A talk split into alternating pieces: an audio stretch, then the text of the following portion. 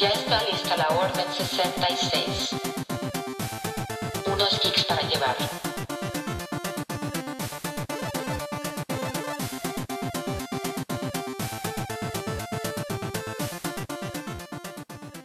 Bienvenidos nuevamente a un episodio de Geeks para llevar. Espero que les haya gustado el episodio de la semana pasada y no se olviden de seguirnos en nuestras redes sociales. ¿Cómo has estado esta semana, compañero? Muy bien, muy bien, fíjate. ¿Sí? ¿Tú? Igual, bien. Eh, me volví a ver The Voice en Amazon. Está, chido. Nada más para entrar en el mood, ya sabes. Ahí No, no, no más para acordarme. Ay, sí. Vamos a acordarme. Eh, ¿Qué vamos a hablar este, este, este día, este bello día? Hoy les voy a hablar de nuestro Señor y Salvador, Mickey Mouse. No es cierto. Ya, no, no es cierto. hasta- ya llegamos a ese episodio. Ajá. No, no es cierto. ¿Qué, ¿De qué va a ser?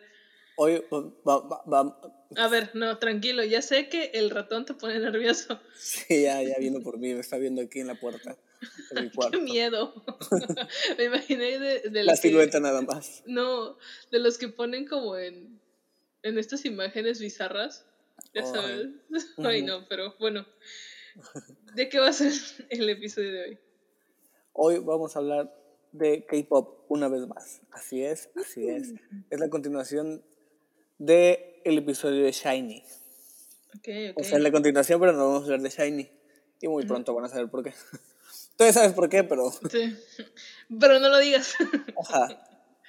ok. Bueno, ¿se acuerdan que hace unos episodios atrás les hablé del grupo Shiny? Y les dije que voy a ir construyendo poco a poco una línea para contarles el final de un supergrupo. O sea, básicamente estoy construyendo el, el universo cinematográfico de Marvel, pero del K-pop. Ok. Bueno, pues en este episodio les voy a hablar del segundo grupo, el cual es conocido como EXO. So, Un grupo fuera de este mundo, literal. literal. Literal son marcianos. Es cierto. Inicialmente concebido para unir a China y a Corea, bueno, al menos musicalmente, al igual que Shiny, fueron responsables por llevar el K-pop hacia el mundo occidental, a otro nivel. En los, en los días del máximo del auge de la segunda generación del K-pop, Lee Soo-man, el fundador de SM Entertainment, ¿se acuerdan que es una de las tres grandes empresas de la industria? Tuvo una idea y dijo, "Mm, ¿y por qué no creamos un grupo con chicos coreanos y chinos? A ver qué pasa, ¿no? Para así atacar ambos mercados. En 2016 empezaron las audiciones para dicho grupo. Después de seis gra- grandes años en entrenamiento, por fin debutaron en 2012 con los miembros coreanos Suo, Kai, Chenyol, Seun, Dio, Baekhyun, Xiumin y Chen. Y los miembros chinos Lei, Chris, Luan y Tao.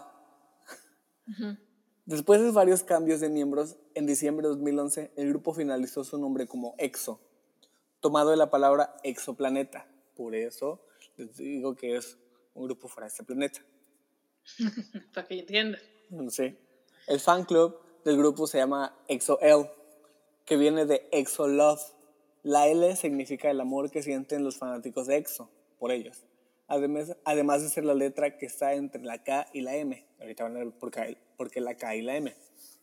Dentro del grupo había dos grupos. EXO-K y EXO-M. O sea, EXO-K y EXO-M. Por eso la L. La K era por las canciones en coreano y la M era por las canciones en mandarín, o sea, en chino. Debutaron el 8 de abril de 2012 con la ahora clásica canción Mama. Y Fue un éxito inmediato. Reinaron las listas coreanas y chinas al mismo tiempo, así como la- lo planeó el señor Lee Soo-man, el genio. El mismísimo. Ajá. El Mickey Mouse de Nación. El Mickey Mouse del K-pop. Casi. Ganaron el premio a mejor grupo asiático en los MAMA de 2012.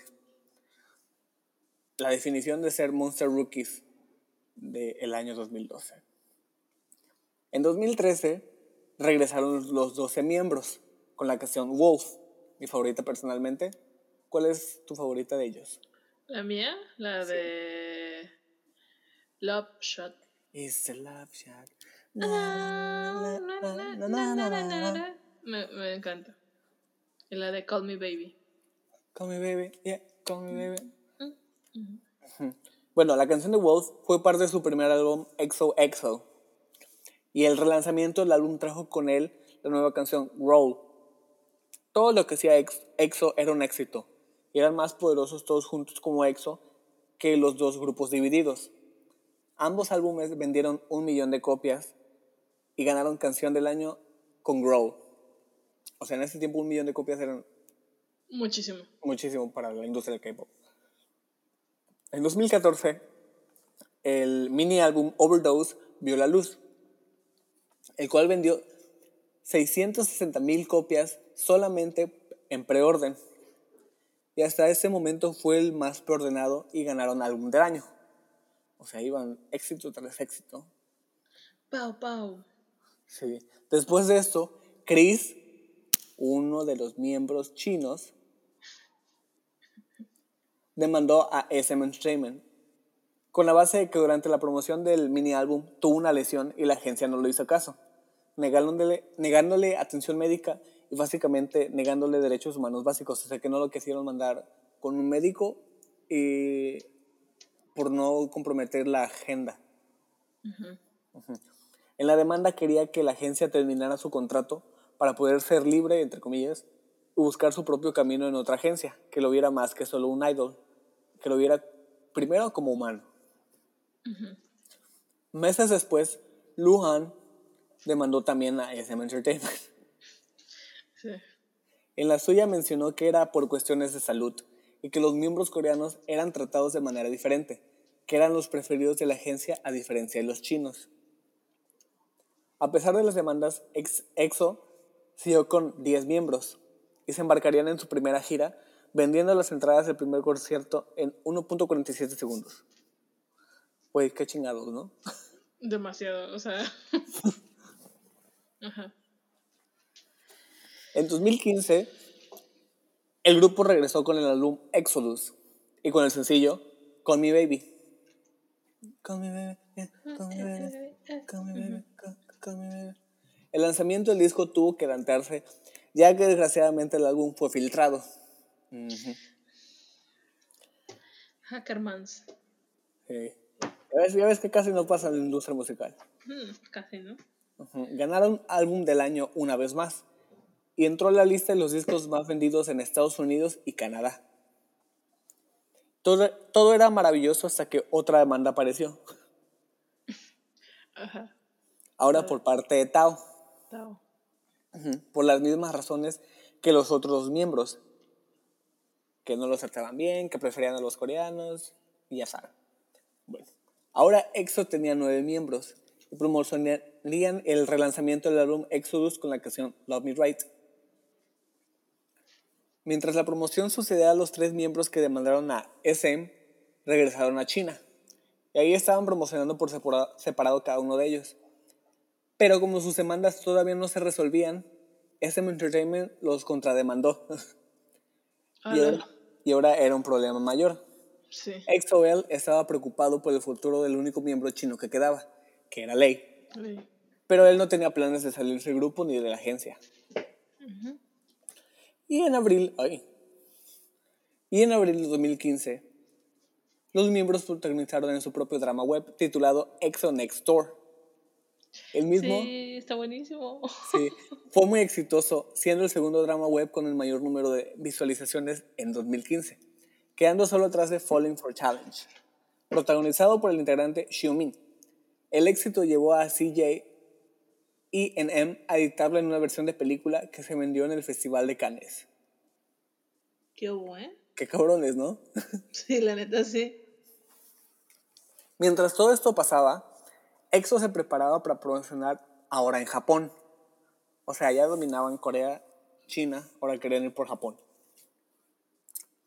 Incluso con una canción para promocionar la película Star Wars. O sea, imagínense el poder de este Sí, grupo Sí, que para promocionar la película del Despertar de la Fuerza. Lanzaron la canción Lightsaber. Y no fue hasta 2016 que hubo noticias de las demandas, por si no se acordaban. SM ganó su demanda contra Tao, porque él no les pagó desde su salida de la agencia.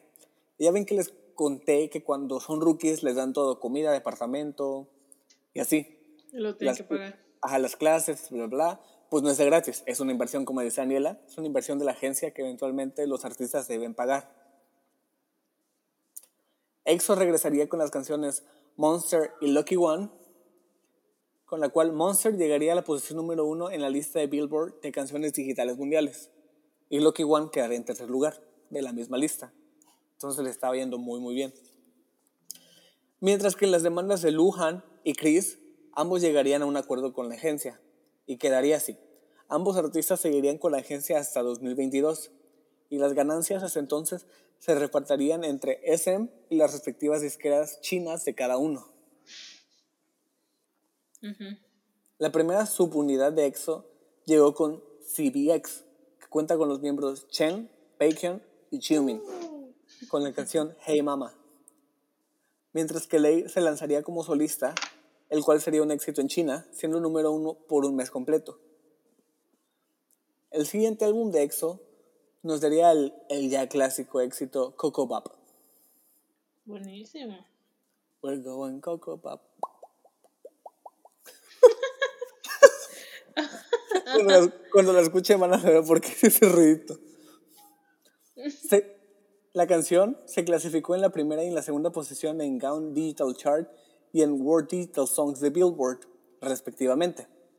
Poco menos de un mes después de su lanzamiento, más de un millón de copias se vendieron solo en Corea del Sur, siendo el cuarto de álbum de estudio consecutivo del grupo que superó la marca.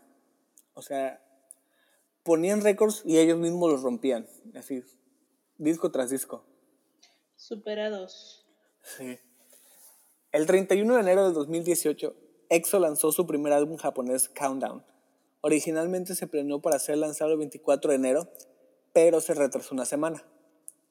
Debutó en el número uno en la lista semanal de Oricon, vendiendo aproximadamente, aproximadamente 89 mil copias. Y la lista de Oricon es la lista más importante de música de Japón. Esto convirtió a EXO en el primer grupo extranjero cuyo álbum debutó, cuyo álbum debut en japonés lideró la lista. A principios de febrero se anunció que el grupo haría una presentación en la ceremonia de clausura de los Juegos Olímpicos de Invierno de Pyeongchang 2018, el 25 de ese mes como representantes del K-pop junto a CL de 21. La mismísima. Sí, ven, hemos estado hablando de personajes, cosas que ya hemos visto, que ya hemos escuchado, vaya. Todo se hila. ¿Ven? Como el, como el MCU. La NCU. Ujú. El quinto álbum de estudio de EXO, Don't Mess Up, Don't Mess Up My Tempo, se anunció a principios de octubre con lanzamiento el 2 de noviembre.